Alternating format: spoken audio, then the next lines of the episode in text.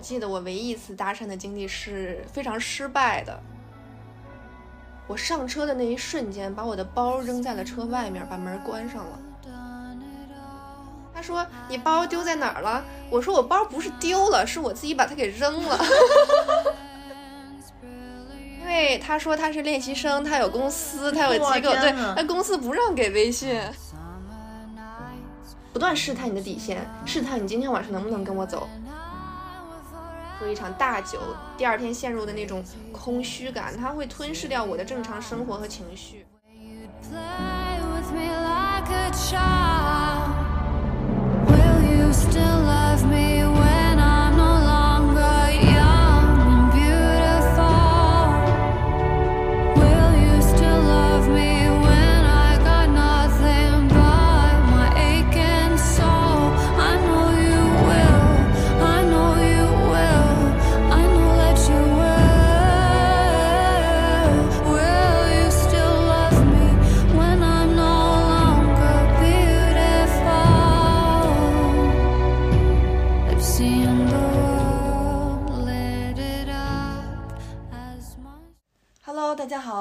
收听蓬松计划。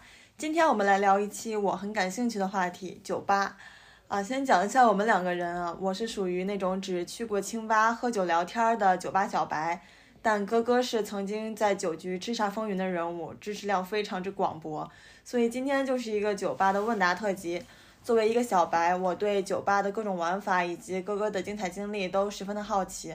我们会大概以一个问答的形式展开今天的内容。呃，今天这期的标题是“清醒着沉沦，酒吧攻略大揭秘”嘛？这个名儿是哥哥起的，你能解释一下为啥酒吧是清醒着沉沦吗？对，清醒和沉沦，它其实是两种刚好能对立的状态。呃，在我身上的体现就是凌晨五点，我还在卡座上大杀四方，我放狠话说我可以喝你们一整个卡座，那个时候肯定有点喝上头了嘛，所以是一个沉沦的状态。但是三个小时之后，早上八点，我已经站在教室的讲台上，今天我们汇报的主题是雅诗兰黛 SWOT 分析。就是这个时候我已经很清醒了，我迅迅速的就转化成了这个清醒的状态，非常割裂。对，所以当天我室友对我的评价就是我是一个清醒的沉沦的人，我觉得很有道理啊这个评价，因为它很适配于我去酒吧玩的这种处事原则。比如说沉沦，它就是我在那种醉生梦死的状态里边流转，然后摇曳在灯红酒绿之下，但是清醒，它就是。我向来是安全意识非常强，我一定会坚守底线，我不可能说把自己喝到断片儿，然后把自己扔在大马路上不管了这种。嗯，沉沦就是你去享受这种喝酒带给你最直接、最简单的快感，去社交的这种快感。但是清醒就是对于喝酒还有蹦迪这些事情都不要上瘾，嗯，至少要做到不能影响你的正常生活。对，所以我一直在这两个状态里面徘徊，而且已经找到了一个非常适合我的节奏。啊，那你这个平衡做的还挺好的。那这种在我理解里，这种可以沉沦的，然后玩的很开心的酒吧，是不是那种有舞池，还有 DJ 放歌，然后你可以跳下去，呃，跳舞的那种啊？对，这种其实就是和类夜店比较类似嘛，有舞池，有卡座，有 DJ 台，可以和自己卡座的人喝。然后喝高兴了去舞池蹦，去舞池 social，然后还可以去隔壁卡座 social。那这个 social 它有啥技巧吗？或者是说有什么？酒吧的 social 潜规则，我一定要遵守这个规则才行的吗？对，是有的。其实你跟别人搭讪，一般有两种类型，一种就是熟人，比如说我们今天到这个酒吧了，我们会发一个定位，然后告诉大家我在哪个卡座，然后可能今天还会有很多我别的朋友也在这儿，但是可能就是那种关系比较远的朋友，因为如果关系近的话，我们就应该出现在一个卡座上了。然后他会在就是属于这种列表人搭讪吧，他看到我在哪个卡座，他过来跟我碰一杯这种，嗯，他。其实也算一个酒吧的串卡文化，因为你经常会看到一些人，他到了酒吧一定要发一个定位和自己卡座的位置，其实就是在告诉大家，如果你是我的列表好友，你今天也在这儿，就要过来跟我喝一杯，打个招呼这种。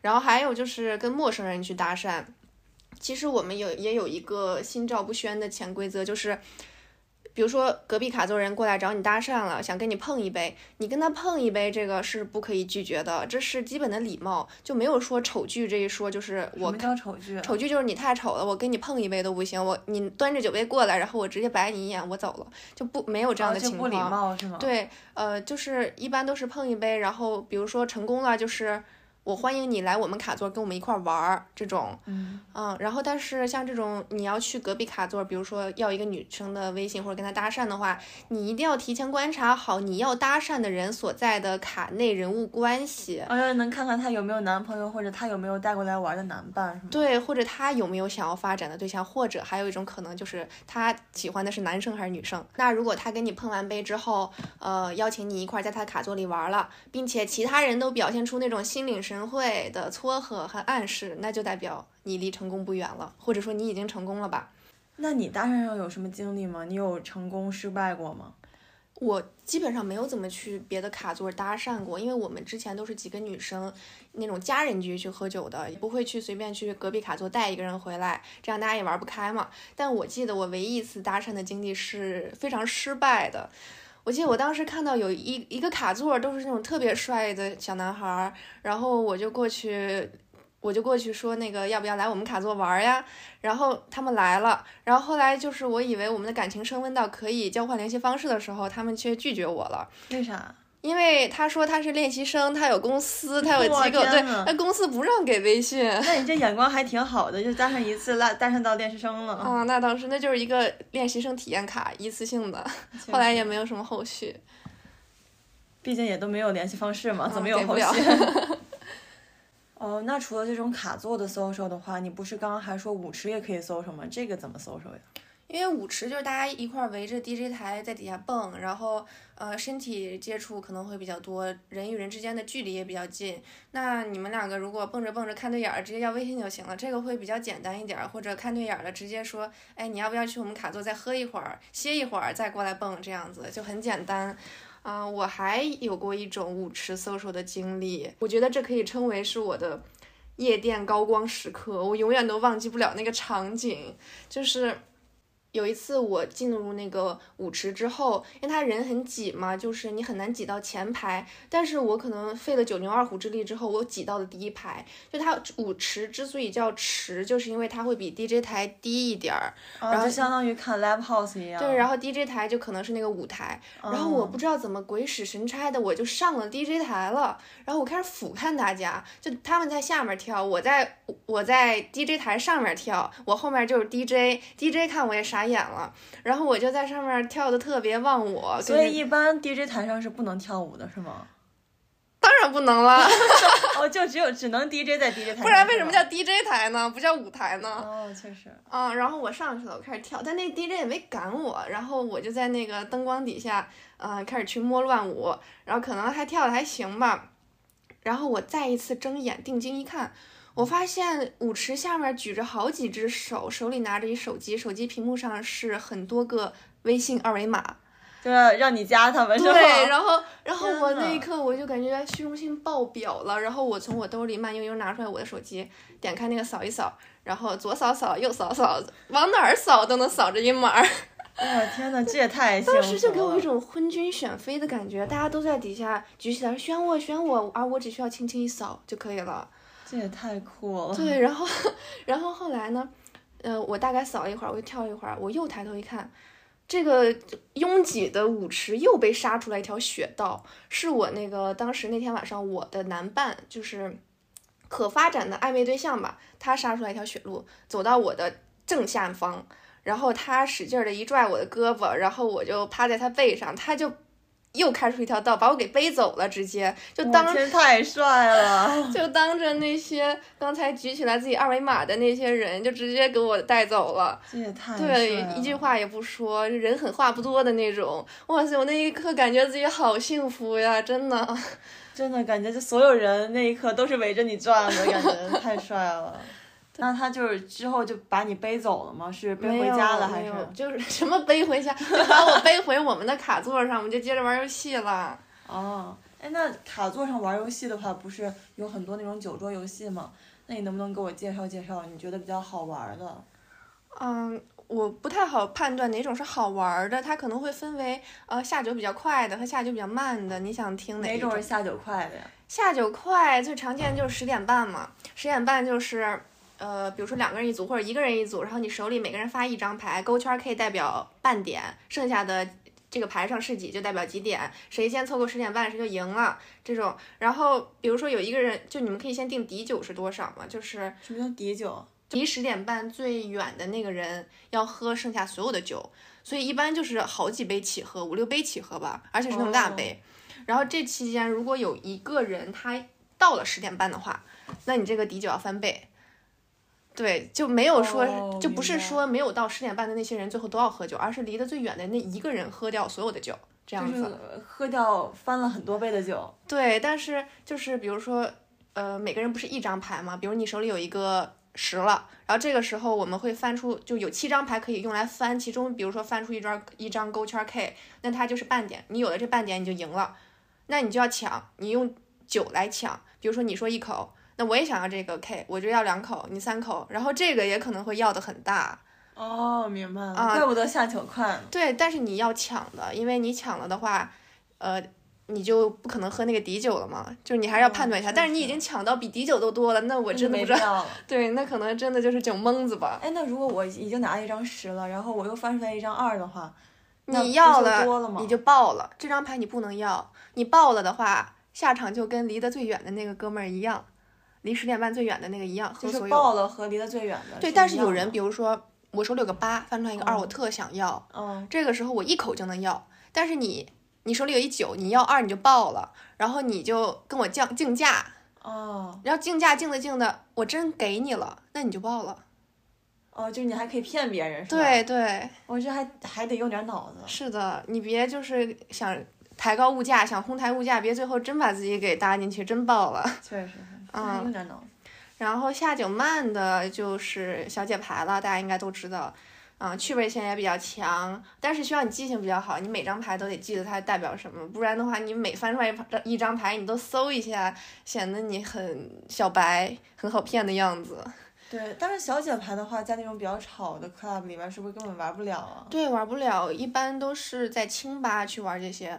呃，还有一个我很喜欢的就是，呃，脑力游戏摇骰子嘛，我会对摇骰子摇得很好的男生非常有崇拜感，因为。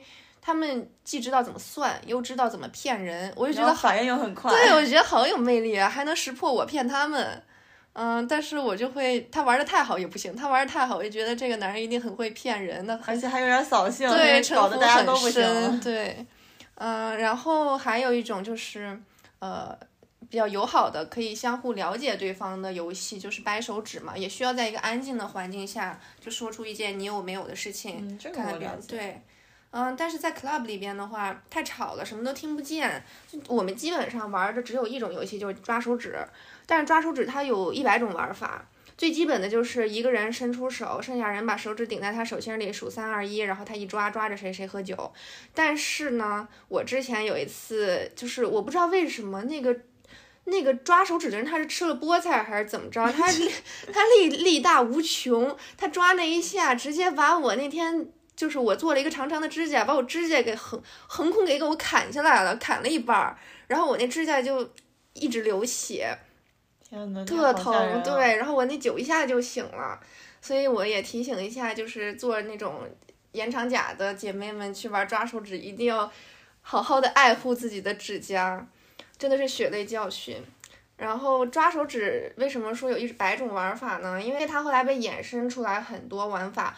比如说我有一根项链，那你们也要把你们的项链拿出来。没有的人就要喝酒，然后，然后或者是可以还可以再引申到我要抱我左边的人一下，那你们所有人都要抱左边的人一下，抱不了就要喝酒。哦，这都算抓手指的衍生玩法。对对，它其实可以理解成一种占便宜式的升温法吧，就是这也算是你有我没有啊，行动派的你有我没有。就比如说你想。这个人他抱了左边的人，然后你也得抱你左边的人，但你左边那个女孩她不想让你抱，那她选择喝酒了，那你就要知道你得不到她的。但如果她同意了的话，那下一局可能说什么你再亲你左边人一下这种。所以我感觉这种夜店游戏被引申出来的玩法，它其实最终落点就是不断试探你的底线，试探你今天晚上能不能跟我走。就是我报了可以了，我亲了也可以了，那今天晚上我们就能顺理而然的一块走了。确实，这种感觉，因为大家订卡座都有自己的低消嘛，那低消也不便宜，你不能说服自己说花那么多钱，一个人花三千多块钱只是过来喝酒的。对我们一般组局的话，卡座低消，它其实现在没有很明确的一个几百块钱或者几千块钱是低消了，就是你只要最少购买一套酒就可以给你。一个卡座，而这一套酒大概是一瓶儿洋酒，然后加上七八瓶软饮吧。一般多少钱这么一套？呃，最便宜用野格来说的话，在北京大概是八百左右一套酒。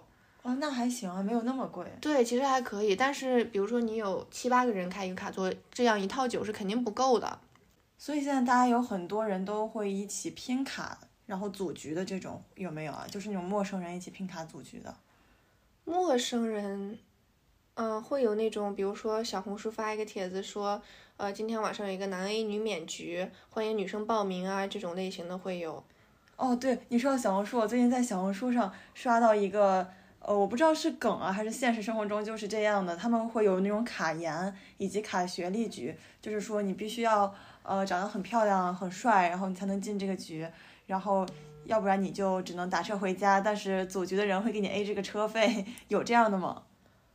我听说过这样的，但我没有亲身经历过。就卡颜，我还可以理解，卡学历是为什么呢？在酒吧这个地方卡学历，我也不知道，就是是为了一群人他们的思想高度都在一个层面上，他们能更好的去对话什么的吗？有可能吗？还有卡年龄的，反正卡一堆的。我都不知道为什么这跟找工作有什么区别呀？因为可能都是陌生人嘛，他们就想把同一类型的人聚在一起，可能相处起来会更轻松，能更玩到一起去这样子。那你刚刚说那个什么打车回去的那个是？哦，就是我看小红书上说有人就是知道自己长得不是很好看，然后就专门去那种卡颜局，然后被卡了之后就找那个局头要五十块钱打车回家，然后。去各种这样的卡研局，然后一直赚那个打车回家的这个钱。那我会想，这个钱为什么是局头出，而不是每个人都给他出一点呢？对啊，我不知道，是说他会收了大家的钱，然后再来哦，那我其实觉得这这可以理解成一种商业模式了，就是这个销售跟局头中间肯定是存在一些交易的。哦。就是局头帮他拉来人，然后这。这个提成对，应该是的，所以局头才可以看他不顺眼，看他不符合要要求和门槛，就直接甩五十块钱让他回家嘛，对吧？哦，那我明白了。那其实这种都是组局的嘛。那如果我一个人去，或者我就跟一两个朋友去，人少开不了卡座咋玩啊？只能跟别人拼吗？呃，如果你不想拼的话，最常规的办法就是两个人可以去吧台。就算那种很大的夜店，它也是有吧台的，但是它卖的一般是一些调的那种鸡尾酒，一杯可能几十块钱，呃，点一两杯鸡尾酒，一人点一个这样子就可以，而且消费也不太高，啊，或者还有一种零消费的，就是你就直接进去了，进去之后你就直接去舞池就蹦，就你也不喝，虽然也不知道你在蹦什么吧，但是你这样就不用花钱了，换一个清醒地，对。那我就是进这个酒吧是不需要交啥钱的，不需要不需要的，你只需要安检那些就可以。哦。嗯，所以如果你想去酒吧试试，又不想喝酒，你可以去舞池做一个有氧运动这样子。哎，我觉得这也挺好的，你以一个清醒人的视角，然后去观察这些这些酒醉人的一个活动图鉴。哎，你说这种跟那种各大健身房的那种团操课有什么区别呢？没有太多区别，我觉得可以健身房团建，然后就。团建，大家一起来夜店蹦迪。对，除了略挤，没有什么缺点，氛围也很好啊。是的，嗯，然后你自己去的话，你刚刚说那种跟别人拼的还算比较可以，但是还有一种就是去蹭别人的卡，这个就很不建议了，他很容易被骂。就是人家都是自己几个人都组好了，你突然来蹭。对，就是我以一个被蹭的角度会给大家一些建议，比如说。就是我只建议美女去蹭别人的卡，或者帅哥蹭女生局的卡，这样的成功率比较高。然后还是跟刚才那个搭讪一样，你要注意观察你要蹭的是什么局，分析卡内人物关系。别人家搞个团建，然后你突然蹭进去，对，或者 人家都一对一对的，你蹭进去了，真的很容易遭起反感。所以就是你得脑子灵光，你得脑子想清楚，然后才能去，这样成功率才会比较高，也不容易被骂。还有就是自己一个人去的话。就是一定要注意安全，呃，我想起来我自己之前有一次，可能喝多了，然后出来打车的时候，我上车的那一瞬间，把我的包扔在了车外面，把门关上了。然后我到家楼下，我找不着钥匙，我后来，司机也没发现是吗？没有没有，直接开走了。然后我到家楼下，我找不着钥匙，敲门，大家又我们家人又睡沉了，开不开那门？然后我大半夜给我闺蜜打电话说。我包扔了，我能去你家睡吗？他说你包丢在哪儿了？我说我包不是丢了，是我自己把它给扔了。自己扔，你还这么理直气壮？我真的不知道我脑子里在想什么。所以大家一定一定要最好能稍微清醒一点再回家。如果自己一个人回去的话，确实，你或者是找一个男伴儿送你回家。对，但是那你就一定要提前看好这个男伴儿他到底有没有什么意图。因为他可能会很下头的，就是想把你带走，不问你的建议就把想把你带走。我之前有一次在一个局里边，然后我不知道怎么莫名其妙出现了一个男生，后来我们俩就呃大概就是我们俩总是站在一起一块玩了嘛。然后后来回家的时候，他就说他打车送我回家，我说好啊。然后但是他一直不打车，我说这是干嘛？他说先走一走醒醒酒，我说啊。然后他说他要去买瓶水，我说 OK，我跟着他一块走，走着走着走到了一个 hotel。然后呢，他就说他要进去买水。哎，你别说，里边确实还有个水柜。但是我说你非要来这儿买水吗？去个便利店不行吗？对，然后便利店都二十四小时营业。然后后来我又很愤怒的，我站在那儿不走了。我说你要去是吧？那我走了。然后。他一下子就软下来，他一下就怂了。他说：“那我还是打车送你回家吧。”然后他最后真的打车送我回家了。这种情况还算很好的了，至少他没有强迫你做。对，而且后来我给他摆脸子之后，他也知道尊重人了。嗯，确实。对他没说强行把你往那个小胡同里拖什么的，所以真的要注意安全。这种遇到了真的很下头。而且你得看清楚这个男的到底是什么什么品行，他到底会不会做出什么样的事儿，才能保证你能不能信任他吗？对，但是你很难在夜店那种环境两三个小时你就看清他的品行。也是哈。对，还有一种比较下头的行为就是，如果你是一个资深啊，不是资深，如果你就是一个海王的话，那你的列表人来找你搭讪的时候。你可能不是列表人，你可能是列表鱼来找你搭讪的时候，那你可能这个刚跟他碰上聊两句，那个又来了，他们要是在同一个时间来的话，那场面就很尴尬了。你说的是你自己吧？啊，不是我，所以建议大家一定要做好时间管理。确实，真的是，而且尤其是如果是一个学校的话，可能周围的酒吧就那么几个，只能去那几个，特别容易碰上。对，真的是。确实，感觉你说的这些经验都是你非常有经历了之后才能提出来的建议。那我看你最近其实也不咋去蹦迪，然后也不怎么喝酒了，为啥最近不蹦了呢？也不是最近吧，我近两年都不蹦了。这个原因大家可以听我们那个大四毕业生选择的那一期，因为我准备在我因为我准备留学，所以我一直在备考。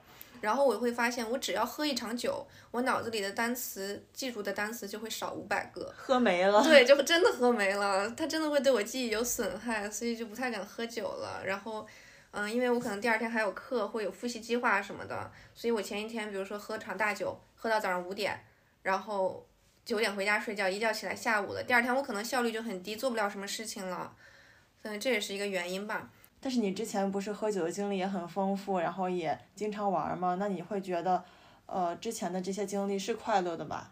它肯定是快乐的，就像我当时在舞池的那个高光时刻，那一瞬间，我真的觉得那是我的人生画面之一了。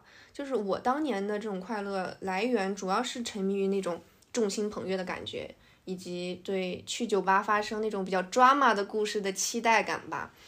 后来不去酒吧的原因就是。